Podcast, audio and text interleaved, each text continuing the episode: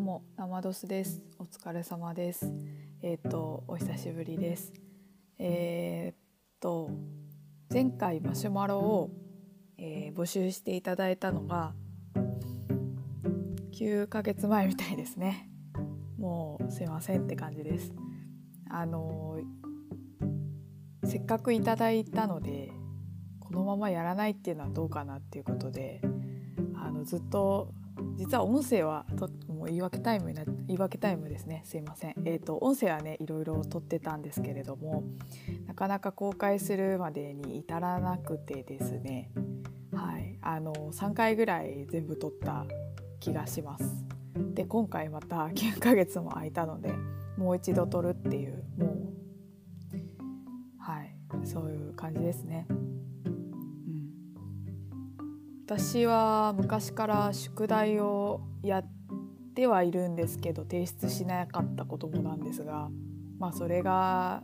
もうそういう星なのかなってもうそういう星で生まれてこんな感じで生きてこんな感じで死んでいくんだろうなっていう感じを思いました。感覚で言うと卒業してから宿題提出しに来たみたいな感じですね。9ヶ月もお待たせお待たせというかあの当にくれた方申し訳なかったです。っていうところではい今日も頑張ってやっていけます。よろしくお願いします。久しぶりなのでどうなるかちょっとわかんないんですけども。まあ、いつもみたいにマシュマロの内容を、えー答えさせていただいたりとか。あとまあなんかかなり空いたのでフリートークフリートークっていうかかあの、えー適当に喋ろうと思います。よろしくお願いします。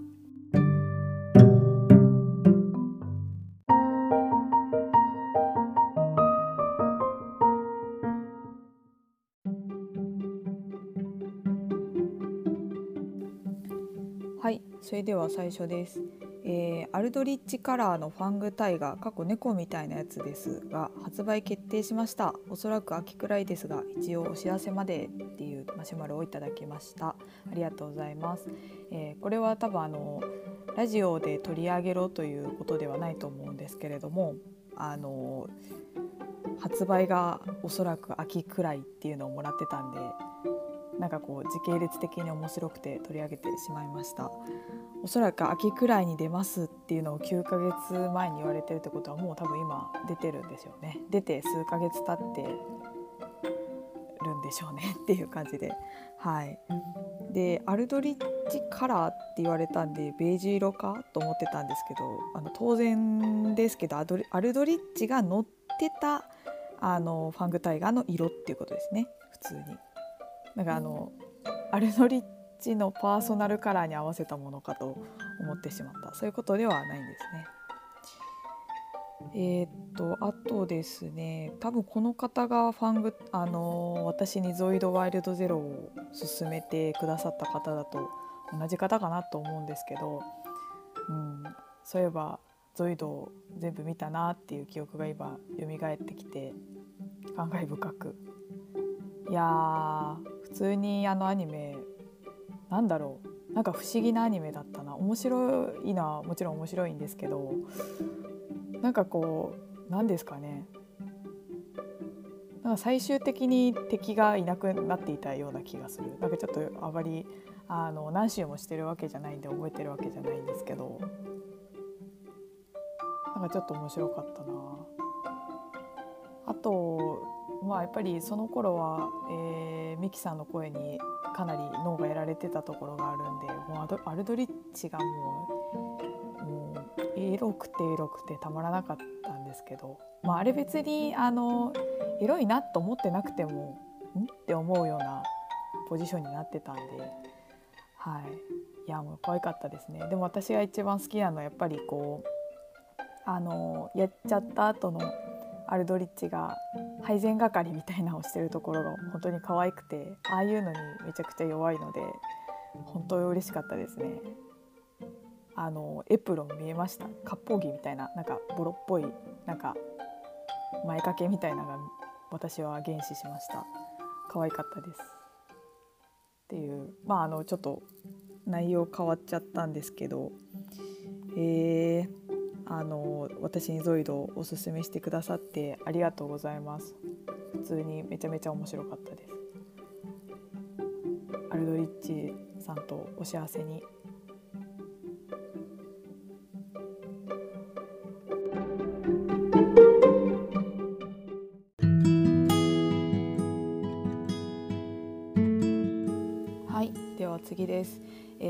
えー、VR 面会に行く時のチアヌイの反応が気になりました、えー、メインビジュアルと生ドスさんとチアヌイの写真を拝見しました。あさっての方を見ているチアヌイがとても可愛かったです。ということでありがとうございます。えー、っとそうですね。9ヶ月8ヶ月前のことなんでかなり記憶がえー、っと混乱混 よくわかんないことになってるんですけどそっか。その辺りで私 VR 面会に行ってたのかな。9ヶ月前ってことは3月とかってことですか？あれ千秋君来てたのってそんな時期だっけ？いやあの写真本当に可愛かったですよね。私も気に気に入ってますって言ったらあれなんですけどあのカプコンのショップのお姉さんがですねえっ、とチアヌイの写真をまあ、チアヌイ持ってったら一緒に写真撮りませんかっていうことで言ってくださってなんかあのビジュアルの旗をねすごいこうなんだろう撮りやすいようにこう向けてくれたりしていただいたおかげでこうなんだろうなカップコンショップに入ってない人からもう丸見えな状態で写真を数枚撮られるっていう、まあ、ありがたいんですけどめちゃめちゃ恥ずかしかったですね。ただあの出来上がった写真見てもうどうでもよくなりました。ちょっと可愛すぎてあのありがとうございますって元気に帰っていきましたけど。いやあの何ですかね初めて VR 面いや VR 面会にチアヌイを同行させたことはえー、っと確かえー、あれ何年だったっけ？一昨年かな？ちょっと覚えてないんですけど一昨年の7月ぐらいに藤井寺で多分大阪の藤井寺っていうところで、えー、VR 弁会千秋君が、ま来てたと思うんですけどその時も連れてったってたんですよ。ただ手元にはいなかったのでカバンの中に入れてあの下の方に置いてたんですけど今回はまあもうなんだろう心斎橋だしなんかまあ馴染みのある土地でもあるしもういいかと思ってあのぐるみあるんで机の横に置いててもいいですか?」みたいなのを聞いたら「全然いいですよ」って言ってくださって横に置いて一緒にやってたんですけど。あの時の店員さんありがとうございます。聞いてないでしょうけど。聞いてた面白いえっ、と嘘です。でその写真だったんですよね。いやあれは本当に可愛かった。何回も言いますけど本当に私チアヌイの写真あの大体気に入ってるので可愛かったですと言われるととても嬉しいです。ありがとうございます。えー、っとですね。あとこのマシュマロの、まあ、趣旨じゃないですけど VR 面会に行く時のチアヌイの反応っていうのが。うんそうだな。やっぱ私千秋くん千秋くんっていっぱいいると思うんですけど千秋くん族っていうか千秋族。あの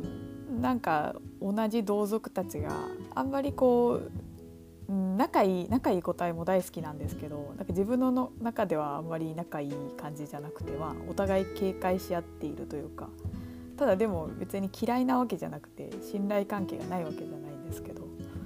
まあ、一定のこうラインを引いてるみたいなのがちょっとあの自分の中ではこう解釈的にはそっちかなと思ってるんですけどなんでこう微妙な空気になっててほしいなっていうのは思いましたね。でかい千秋くんと千アヌイが微妙な空気になってると私はとても嬉しいニコニコしてしまう。はい。いやー本当に VR 面会 VR 面会って久々に口で言いましたけど本当良いものですよね。あのー、なんだろう。もうやったことない人いたらお金渡しますから本当にやってきてほしいんだよな。あれすごいですよね。あとせっかくカプコンショップあるんだしもうちょっと定期的に開催されてほしい。普通に疲れた時に行きたい。まああのサウナみたいな感じでそれぐらいの感覚で行きたい。整骨院とか。よろしくお願いします。心斎橋さん。いや心斎橋パルコにはいろいろ期待してるんですよ。カプコンショップもあるし刀剣ラブショップもあるし。これであとガンダムカフェができたら最高無敵じゃんって思ってたのに。まあその話はおいおい。はい。ありがとうございました。えー、っとあのたまにこういう風にマシュマロでチアヌイを褒めてくださる方がいるんですけど私はとっても誇らしいし嬉しい気持ちです。あとよそのお宅のえー、チアヌイちゃんも本当に可愛いので皆さん写真を撮って載せてくれると嬉しいです。ていうかなんかチアヌイのアルバム企画とかあればいいのに。あれあったら普通に欲しい。他人のチアヌイ他人のチアヌイ言い方悪いですね。よそ様のチアヌイ集みたいな。普通に欲しいです。ねっぷりとかでいいんで。はいありがとうございます。失礼します。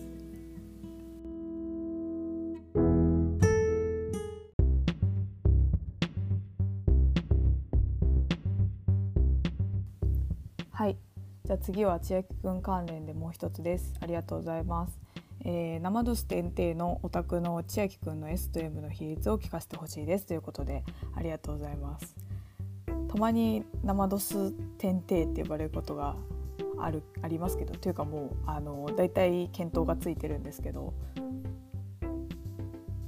あいや大丈夫です。全然呼んでいただいて大丈夫なんですけど。なぜ私が先生なのかっていうところとあと天帝なのかっていうところがはいあありがとうございます。えっ、ー、と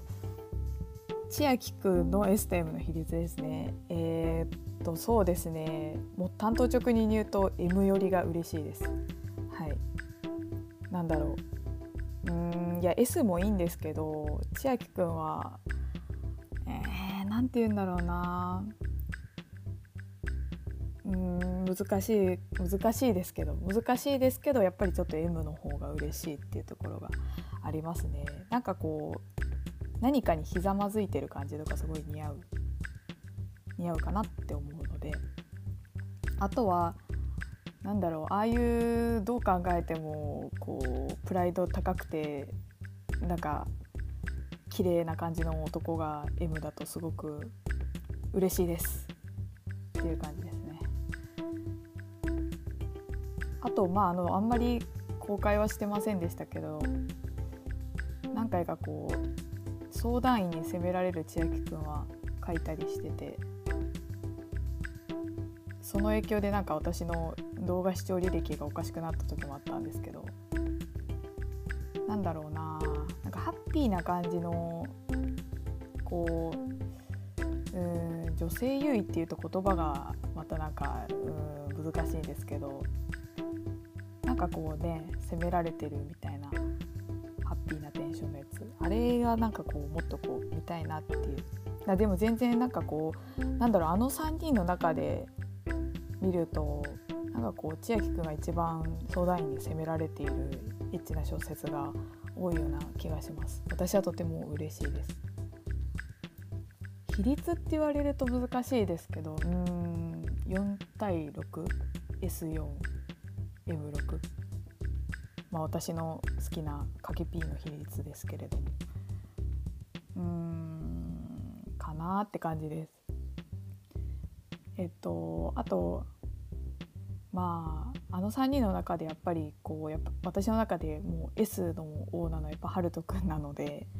それに比べるとやっぱ千秋君はどうしても M 寄りかなって思いますね。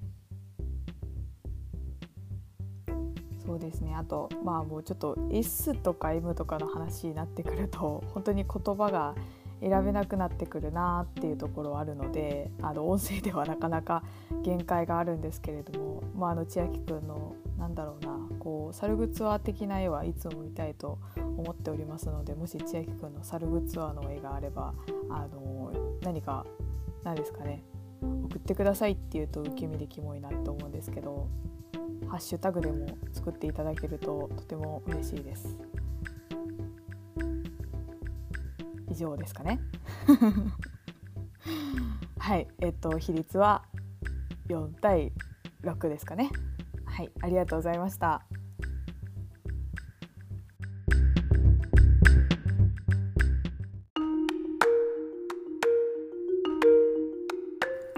はい、次です。えー、いつも楽しませていただいてます。ぜひ WO の推し株について語ってください。ご検討よろしくお願いします。ということでありがとうございます。えー、私事ではあるんですけどもこの前あのイベントでセツニルの同人誌を出しまして、まあ、あのセツニルの話をしようかなと思います。でもう後書きとかいろんなとこで書いたのはあるんですけど、えっと、セツニルに関してはやっぱりあのー、まあふつふつこうずっとここいいな気になるなっていうのは思ってたんですけどあのエピログで落ちたんですよね節節二類に。節ログ？節二類に。で、えー、っとエピログが何かっていうとあの WO の記念イベントみたいなのがあって本当に本編終了してからあのまあだいぶ後ですね。に朗読劇みたいなのが開かれたんですけど、まあ、声優さんが実際に来て、えー、まあ本編終了後というか、まあ、言い方難しいんですけどそこの、まあ、書かれなかった部分の物語を、えー、朗読劇朗読劇として、まあ、読んでくれるみたいな、はい、があったんですけど、まあ、そこのイベントの中にですね、あのー、本当に最後の最後、えー、もう全部終わって何だったら多分声優さんとかのご挨拶も終わった後だとは思うんですけどいきなり謎の映像が流れてまああのえー、っと死んだはずのニールの映像が流れてでその死んだニールをセツナが迎えに来て生きてくれっていう、まあ、映像がいきなり流されたっていうのがあるんですけど、はい、これはあの私の説明が下手というよりは本当に分かんないんですよ意味がっていうだけの話で。でそのなんか迎えに来てくれた刹那とでその迎えに来てくれた刹那がもうちっちゃい刹那じゃないので大きい刹那なんですよ。大きい刹那っていうとすごいあの巨大化してるみたいな言い方になっちゃうんですけど、えーまあ、いわゆる青年の姿をした刹那が来てですね、まあ、ニールはその姿の刹那を、まあ、直接は知らないのであのななんだお前というか、えー、っとまあ、俺の知ってる切ないじゃないって言うんですけど、まあ、あれは本当にねあのダメですよあんなことしちゃっていう。もう正直言ってめちゃめちゃ意味わからんくてえ意味わからんって思ってたんですけども私の口からよだれが垂れまくっていたっていう、はい、そういうエピローグなんですけど、まあ、あれでセツニルにガチガチハマりというかあもうセツニルなんだっていうのは自分の中で、えー、まあなんか落とし込め落とし込めてはないなあの目覚め？本本当の目覚めっていうのがあそこであってですね。はい。もうただ、うん、これ語ってくださいってことなんですけど「切にを語るって私の中ですごく難しくて本当に自分自身も全然咀嚼できてないしネクストダブルオストーリーってなんだよっていう話であの最後そのあのエピローグの動画の最後にネクストダブルストーリーみたいなのが出てくるんですけど、はい、全然わかんないんですよ。もう何も。手がつけられない状態。そんな状態で同人誌を出したのでかなりなんか謎な同人誌になっちゃったんですけど。うん推しカップどこが推してるんだろう。難しい難しいなとても。ただ自分の中で死んでから始まるというかなんだろう私の中で説に言って別に生きてる時その16歳のセツタンと24歳のニールがまあ本来のちゃんと生身の人間の状態であの交流していた時は別になんかこう付き合ったりとかなんか関係を持っていたまあ事故ったとかはあるかもしれないですけど、えー、そういうのは全くあんまり考えてなくてですねなんかこう死んでなんかニールが死んでしまってからこう刹那が、えー、ニールの大きさに気づき出すというかまあもうもともとそういうのは分かってたと思うんですけどこうなんか圧倒的喪失感によって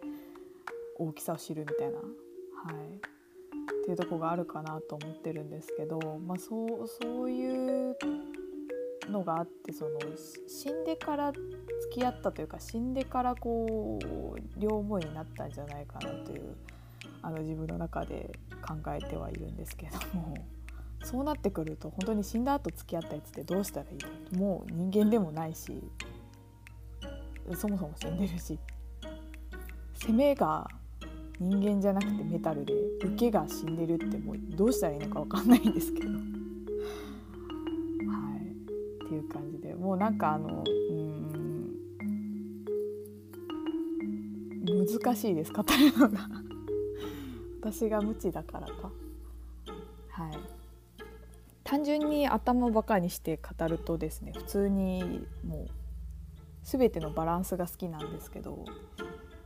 えー、セツナが A 型でニールが O 型なんですよ。もうその時点で私もう理想って感じなんですけどあのー、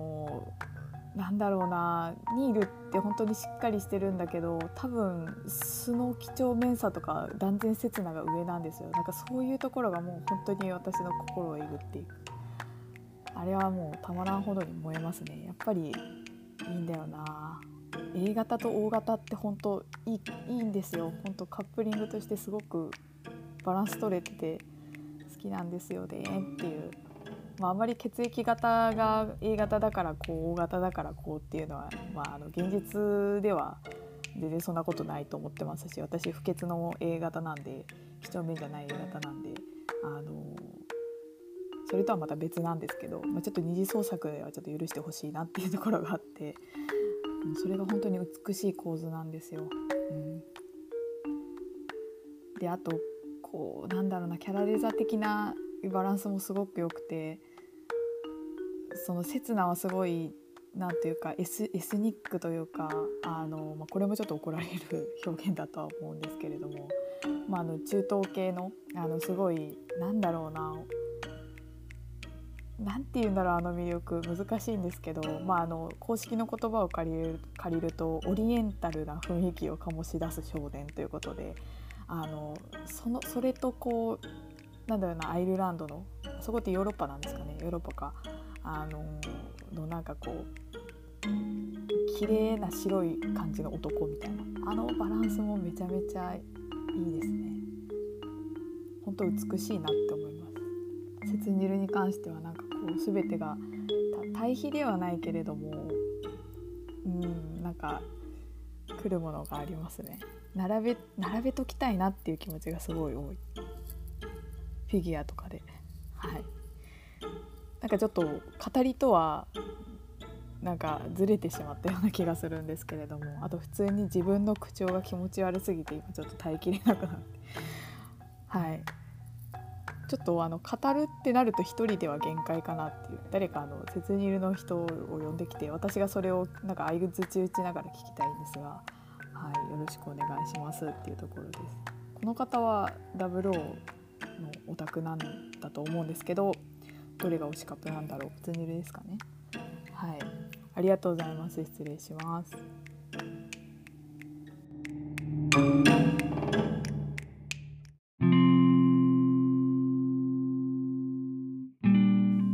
はい、えー次です。雑談配信するとのことでありがとうございます。生ドスさんが最近推しに好きと感じた部分はどこでしょうか？ということでえー、っとマシュマロありがとうございます、推しと言われるとですねキャラクターもあるんですけれども私の推しといえば、えーとまあ、某俳優さんの本田本博さんっていうことになるんですけれどもちょっと本田本博さんのお話をさせていただこうかなと思ってます。えっとそうですねあの太田さんも伏せないですけど、えーと、太田さんのことを知らない方もいらっしゃるかもなんですが、まあ、あの2.5次元にもね結構出てらっしゃる「えーまあ、トケラブ」では村正を演じていた、まあ、素晴らしい俳優さんなんですけれども、はい、で、まあ、なんでそんな急に太田さんのことを話すのかっていうのはもう本当につい先日つい先日というかまあ1週間ぐらい前ですかね。あのえーと、舞台を見に行きまして、はい、もうそちらがちょっとよす良すぎたというかいいっていう気持ちで心にこびりついてるのかちょっと分かんないんですけどもとにかくずっとまあなんかとらわれてるんですよ。なんでちょっとまあ今の気持ちを話しておこうかなっていうことで、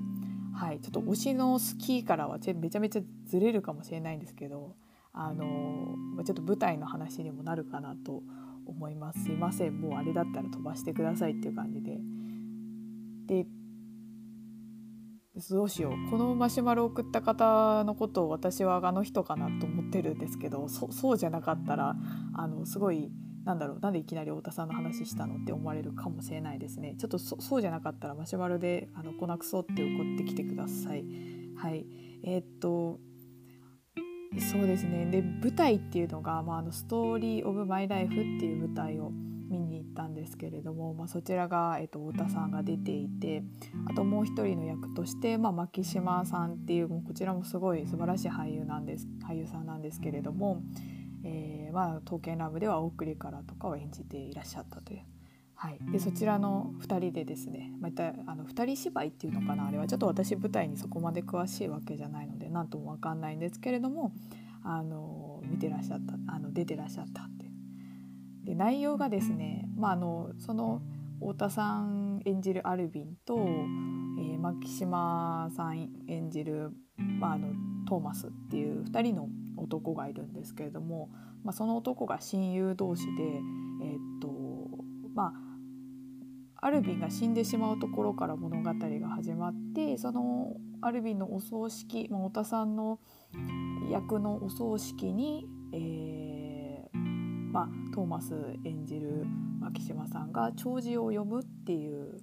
舞台だったんですよね。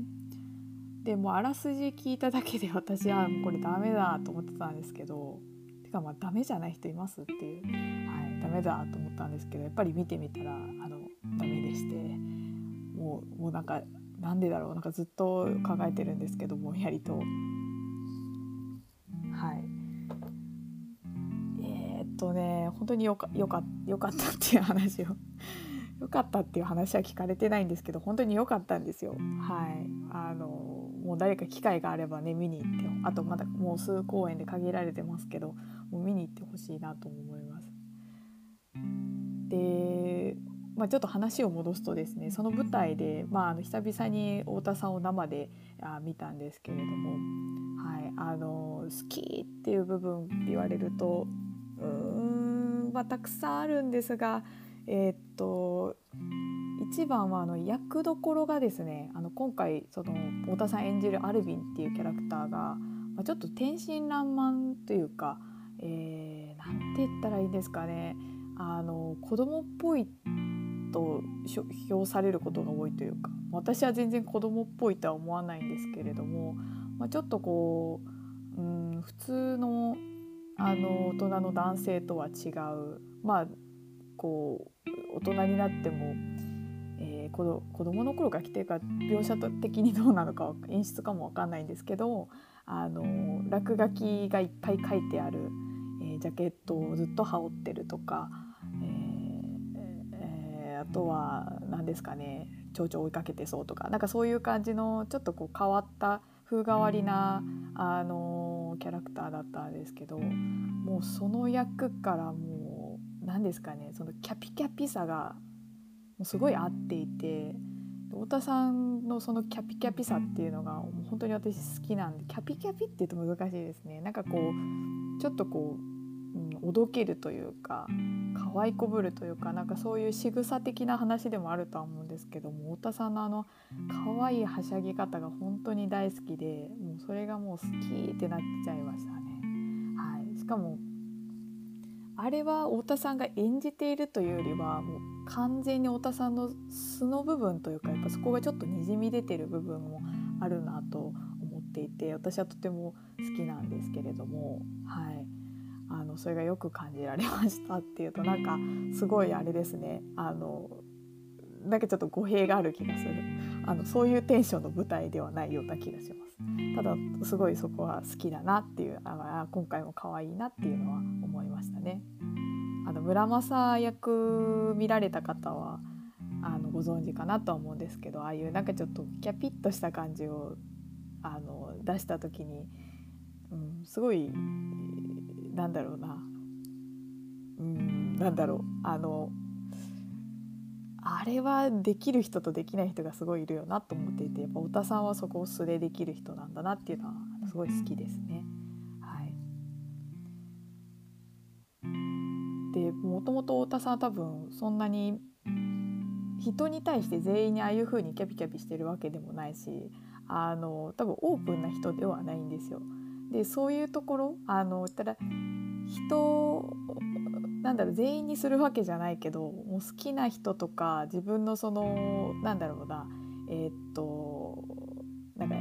テリトリーに入れた人間あのそうそういう人たちに対してのあのキャピキャピさというかもうあれはねもうやっぱりもうたまらん気持ちになりますね普通に考えて。もう役関係なくすごいいいなっていう。んなの普通に自分の友達とかにされたらすごい嬉しいと思うっていう話です。なんか全然趣旨とそれてしまったんですけども。あとまああの真面目なスキーの話をすると本当に、えー、その舞台の、うんまあ、表現力だったりとか、えーまあ、歌唱力だったりとかもう全てにおいてこう女総合力が高いなっていうところであのやっぱりこう誇らしい気持ちというかそういうのにもさせていただきましたありがとうございます好きなだけでっていう感じですね。はい、であとはちょっと舞台の話になるんですけどもえー、っとねもうなんかずっと心にこびりついてるんですがもうとにかくもう太田さんも良かったんですけど牧島さんもまた良かったんですよ。もともと顔が結構好きな俳優さんなんですけどもうそれが爆裂しててあーあーってなりましたね。はい、でお年がまあ太田さんに比べてかなりお若いのでもうそこの若さパワーがすごいにじみ出てもうたまらん気持ちになりました。なんかああいうあのー、なんか若さからにじみ出てくるこうもうエネルギーというかもうなんかそれがすごい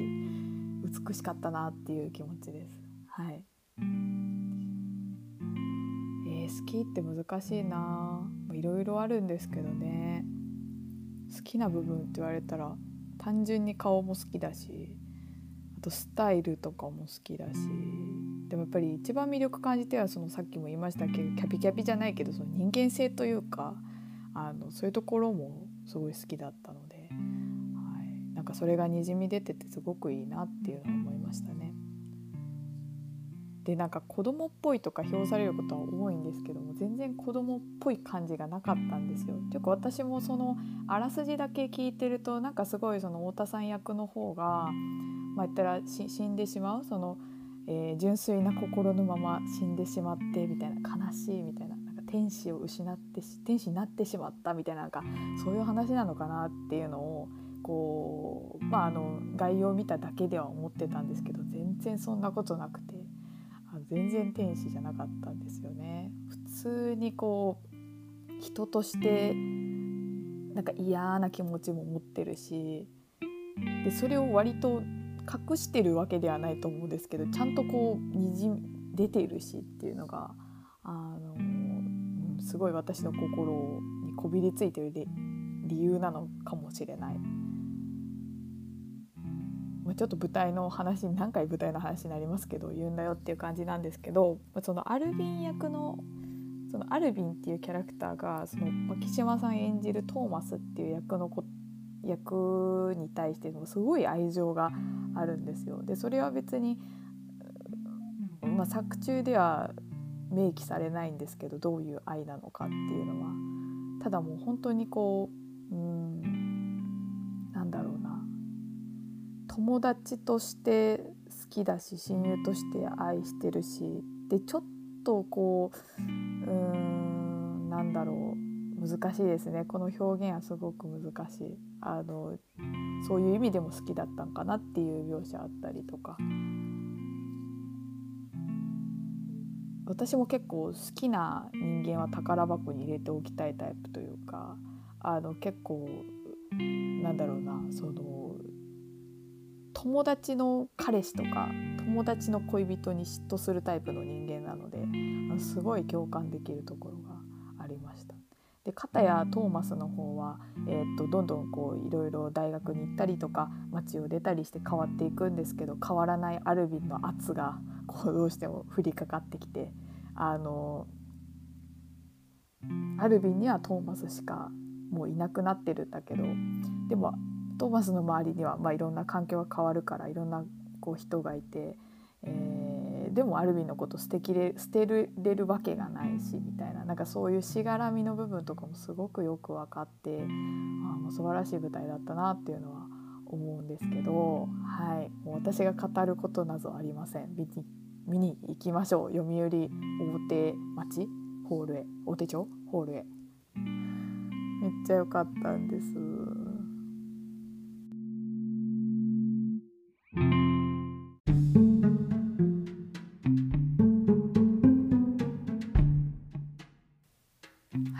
次が最後です。えー、WO とシードのクロスオーバー的なことを考えたことはありますか？もしそうなったらどうなる気がしますか？っていうところで、えー、ありがとうございます。こんなあのマシュマロが来るとは思わずですね、えー、実はこれはですねえー、っとさっきもあの音声何回も撮ったんですよっていう話をしたと思うんですけど、えー、本当にこれに関してはもうなんか、えー、5回ぐらい撮った気がします。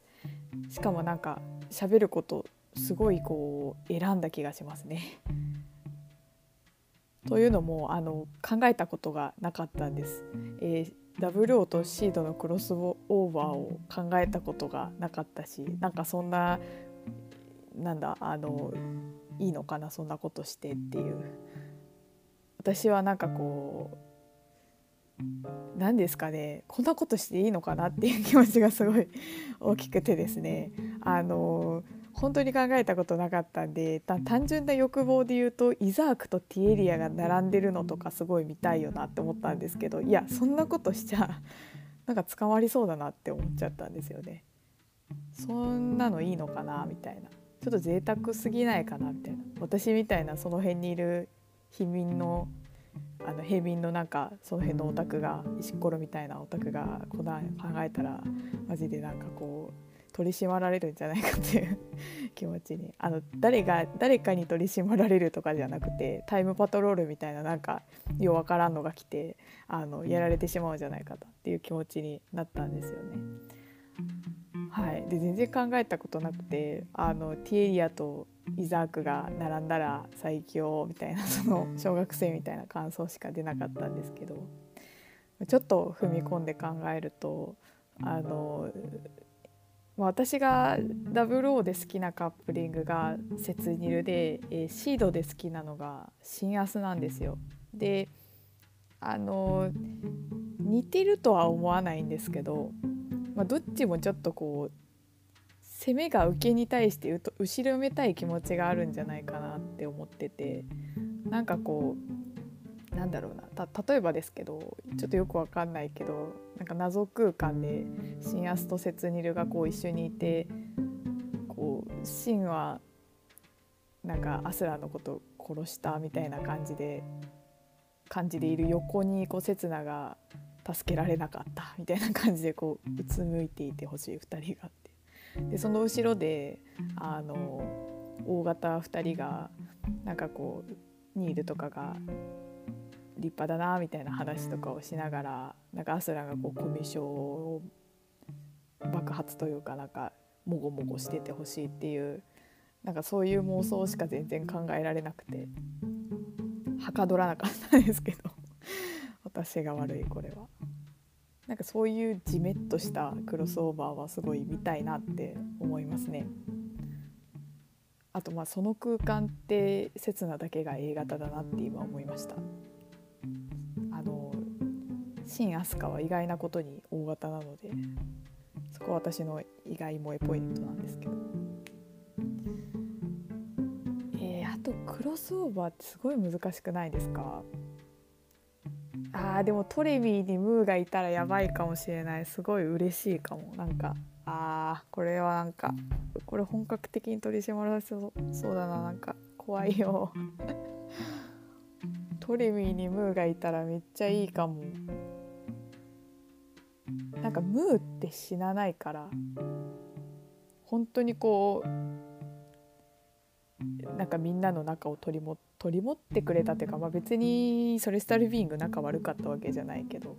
なんか定期的に本当に飲み会とかに強制参加とかがあったかもしれないなそれはすごく嬉しい嬉しくもあり悲しくもありますね。逆にシードの世界にダブルオーの人がいるのが全然想像つかないんだよななんかあのひ平井作画があのダブルオーの世界にあるのはまだ、うん、いいんだけど平井作画の中にあのユン先生作画の人たちがいるのはなんかこうすごく面白さが勝ってしまってなんか平井作画に迷い込む全然別の作画のキャラクターたちがちょっとなんか面白さを感じてしまってあの妄想に至れないですねそこでなんか受けちゃう普通に。クロスオーバーあの WO とシードのクロスオーバーじゃないんですけどあのでもなんかシンとあのファフナーの和樹くんがすごいあのスパロボですか？スパロボかなんかであの仲がいいというかその和樹くんが真のことすごい「飛鳥さん」って慕ってるっていうのを聞いて、まあ、とんでもない気持ちになったのだけは覚えてます。あれってなんか WO とかも絡みがあるんですかね？なんかその辺を見たら私のあのクロスオーバー中枢もなんか刺激されていろいろ出せるかもしれないです。なんかそのファフナーの和樹くんがあの真のことをすごくこう先輩みたいな感じで慕ってるっていうのを聞いた時にもうなんかもううわーってなっちゃったんですけど可愛すぎて。和樹くんも可愛いし真も可愛いのにそんなこといいのかよっていういたずらな神がいたもんだなっていう感じなんですけどああいうなんかノリでこう刹那も絡むんだとしたらすごく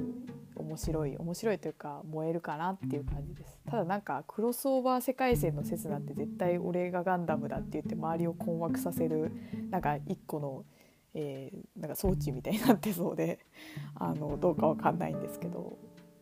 まあ、ただあの宗師と刹那の絡みはみたいな。スパラボでそれ見れるんですかね。見れるんだとしたらすごく興味があります。はい、すいませんちょっと話がそれてしまったんですけどちょっと私にはクロスオーバーの才能がないかもしれません。とりあえずイザークとティエリアを並べてあのなんか酒でも飲みたいです。はいありがとうございました。取り締まられる。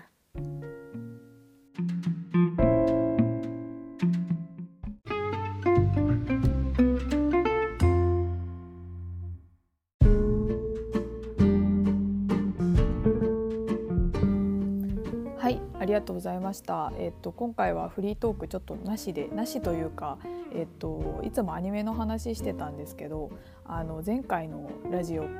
ちょっと聞き直してみると、えーとあまりにも間が空きすぎてですねアニメの話しちゃうと多分もう1時間ぐらい喋っちゃうと思うんですよなんでやめましたえっといろんなもの見たんですけどうーん、まあ、一番最近のトピックスで言いたいのは、えー、ファフナーを見て、えー、最終回でようやっと宗師がいないことに気づく。でもう一つが、えー、っと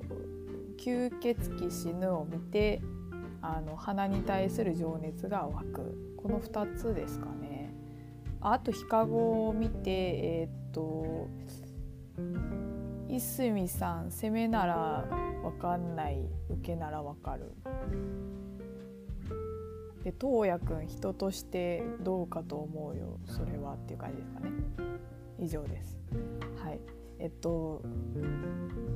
まあそうですね、えーと、マシュマロをいただいて9ヶ月も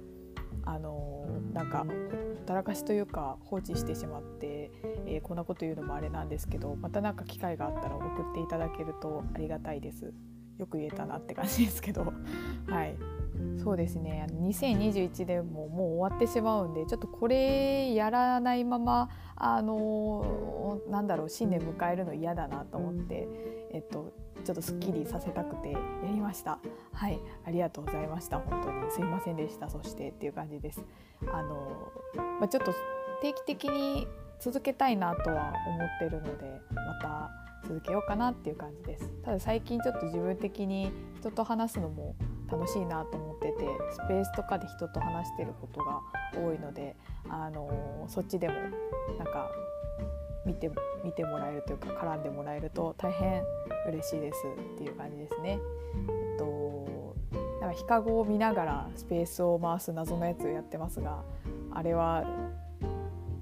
あれは何だろう？私もちょっとよく分かってないです。ただ人の作業音が好きなんですよ。なんで